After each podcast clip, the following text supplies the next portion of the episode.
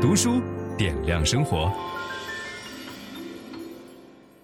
人生如海，好书是帆。各位好，我是樊登。今天我们要讲的这本书叫做《跨越鸿沟》，这是一本非常经典的商业书籍。我在读了这本书以后，跟大家分享，很多人就发现说，其实很多年前都读过，但是在今天我们重读这本书的时候，你会发现它跟我们今天的生活依然紧密相关。这个书的副标题是“颠覆性产品的营销指南”。过去专门讲高科技的颠覆产品，但是实际上，任何一个新产品在上市的时候，你都有某种程度的颠覆。所以，所有的新产品几乎都需要学习如何跨越鸿沟。这个这个作者在开篇就讲说，扎克伯格那么年轻啊，创造了那么大的财富奇迹，但他其实只是一个普通人。如果他能够做得到，那么我们其他人其实也有机会能够让我们的产品跨越鸿沟，成为一个了不起的创业者。那这本书的最重要的基础在这张图上，呃，是一个正态分布的曲线图。如果你能够看视频的话，最好看一下视频哈。这个正态分布的曲线图呢，是一个新产品的技术采用生命周期。也就是说，当这个新产品推向市场的时候，首先闯进你的客户群当中的。第一种人叫创新者，创新者就是我不管你这个东西是不是最好的，我只问你是不是最新的啊。我是发烧友，我特别喜欢搞这些东西，呃，这种人叫做创新者，比例并不高。呃，你比如说，我知道有一些呃音响的发烧友，当年啊，现在这种人少了。当年他们买一根线，就是一根音响的连线，要花七千块钱，那个时候一个月的工资可能也就两三千。等于攒了一年的钱，就为了买那一根线，这种人就是典型的创新者。包括我们当年传电脑的时候，那个电脑根本不是一个完美的解决方案，那个电脑是一块一块的呃碎片，我们自己得找一张图，然后把电脑零件买回家安装起来。这种人不怕麻烦，叫创新者，人数很少。接下来闯进来的呢，叫做早期采用者。早期采用者。是那些大公司握有实权的，并且高瞻远瞩的人。这些人的共同特征就是，他会有自主想象，他会知道这个东西能够跟我的业务相结合，产生什么样的火花，所以他充满了这样的期待和高瞻远瞩的精神和态度。这些人叫做早期采用者，呃，他会给公司带来很大的希望，会让公司觉得市场很大，嗯，而且这些人手里有钱有预算，对价格并不那么敏感。第三种人叫早期大众，就是当你要进入大众领域的时候，就像我刚才问在座的各位说，有多少人买了电动汽车？我们这个厂里边没有一个人举手，说明我们不是早期大众，对吧？早期大众呢，他不是高瞻远瞩者，但是他已经有了一些想要尝试新东西的愿望，但是他的总体感受是实用主义，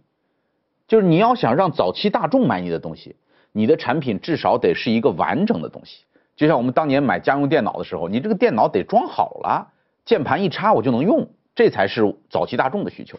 那么接下来叫后期大众，后期大众就是他一直在排斥新东西，但是看到别人都用了以后呢，自己也动心了。这两种人是人数最多的，各占大概三分之一的这个比例。后期大众的特点，我要求傻瓜化、成熟、标准。啊，就像我们用这个呃电脑，到这个时候你就需要一打开连软件都装好了，不需要我再去装什么软件，再选配什么东西，不需要。然后最后一种人叫落后者，啊，落后者就是怀疑主义，就是他对于新生的东西一直排斥，就是怀疑者永远在呃藏在后边，他不愿意去尝试新的东西。就说电动汽车这事儿，我们说，哎，新能源汽车，对吧？现在很火，你试试看，哇，那个电池很危险，对吧？我才不做那个电池。就是很多人会有这样的这种拖后腿的想法，这种人叫落后者。那这里边最成功的案例就是 iPad，iPad 是非常快速的突破了各种障碍，从一开始的 IT 的这些发烧友用，然后到早期的采用者，那些用 iPad 很酷的处理图形、开会的人，然后非常快的到早期大众。然后到后期大众，iPad 的后期大众是谁呀？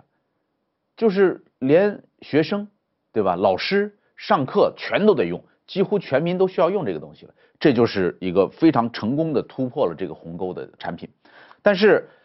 这个曲线上是有裂缝的，如果你不小心掉到这个裂缝当中去，很有可能你的创业会夭折。而且最重要的是，掉进裂缝之前，你已经投入了很多的资本，投入了很多的钱。那这个裂缝产生在哪儿呢？大家可以看一下这张图哈。第一个小的裂缝是从创新者到早期采用者之间的裂缝，有很多产品连这个裂缝都没过去。我们先跳过第二个哈，第三个这个是从早期大众到后期大众之间，早期大众到后期大众之间竟然也会有一个小小的裂缝，呃，就是傻瓜化做的不够，方便性做的不够。虽然有很多人开始采用了，但是后边还有很多人不愿意尝试。这里边最典型的案例就是智能家居。啊，智能家居领域有一段时间火到所有的投资人都在搞智能家居，智能的门、智能的窗帘，对吧？智能的这个中枢。但是现在你发现用的人呢，他就一直在用，但是不用的人他总是不用，对吧？智能家居就还没有跳到完全傻瓜化，像 iPad 一样被大众接受的这个地方。然后最后的这个鸿沟呢，大家基本就忽略了，就是从后期大众到落后者这个鸿沟就忽略了，因为很多落后者你改变不了，很多落后者我们对付他的办法就是。控制负面声音就好了，就是不要让这些落后者影响了前面正常的用户。那关键来了，所谓的鸿沟是哪儿呢？就是最容易把创业企业逼上绝路的，是这个非常宽的这个鸿沟，就是从早期采用者到早期大众之间的这个鸿沟。这个鸿沟很宽，为什么？因为早期使用者、早期使用者和早期大众之间有着完全不同的需求。就是早期的采用者，他要你这个东西是用来做变革的催化剂，他脑海当中带着想象，他知道你这个东西和我的业务如果结合起来的话，哇，这个不得了啊，他就可以产生各种各样的火花，他愿意支持新生的东西。呃，你这里边非常典型的这个作者讲 Segway，就是我们说那个电动平衡车，电动平衡车是在硅谷最早被很多创业家看好的，大家认为这个东西能够改变人们的交通。以后站在上面就随便走了，这多多棒的一个设计，所以很多人给他投了很多钱。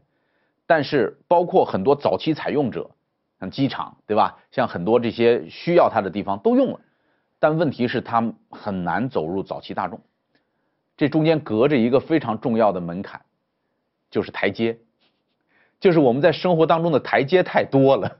所以导致这个电动平衡车，你要想像过去想象的一样，我们用这个方法来上班。用这个方法来上下地铁，到目前为止没做到，甚至很多地方还出台政策说不许他上大街，对吧？上大街很危险，因为有孩子曾经摔过，所以这个鸿沟就非常难以跨越。呃，包括摩托罗拉当年搞的一星系统，多酷的一个想法，朝天上发射七十多颗卫星，把整个地球全笼罩起来，哪怕你在喜马拉雅山的深山里边，你都能够接通信号，不需要建基站了。这个想法很快的就突破了创新者和早期采用者，所以像那些探险队啊什么的都用这个一星电话，但是到现在没有大众用它，这个项目赔了很多的钱，这就是一个非常典型的巨大的鸿沟。分享知识是一种美德，当我们每一个人都在不断的分享知识给这个社会的时候，我们这个社会将会变得越来越好。所以，如果您喜欢这本书的内容，把它分享到您的朋友圈当中，或者给到您指定的某一个人。都可以，您关心谁就把知识分享给他，谢谢。本音档是由樊登读书小草远志提供，解锁本书精华解读全集，请搜寻 triple w 打 d u s h u 打 com 打 t w。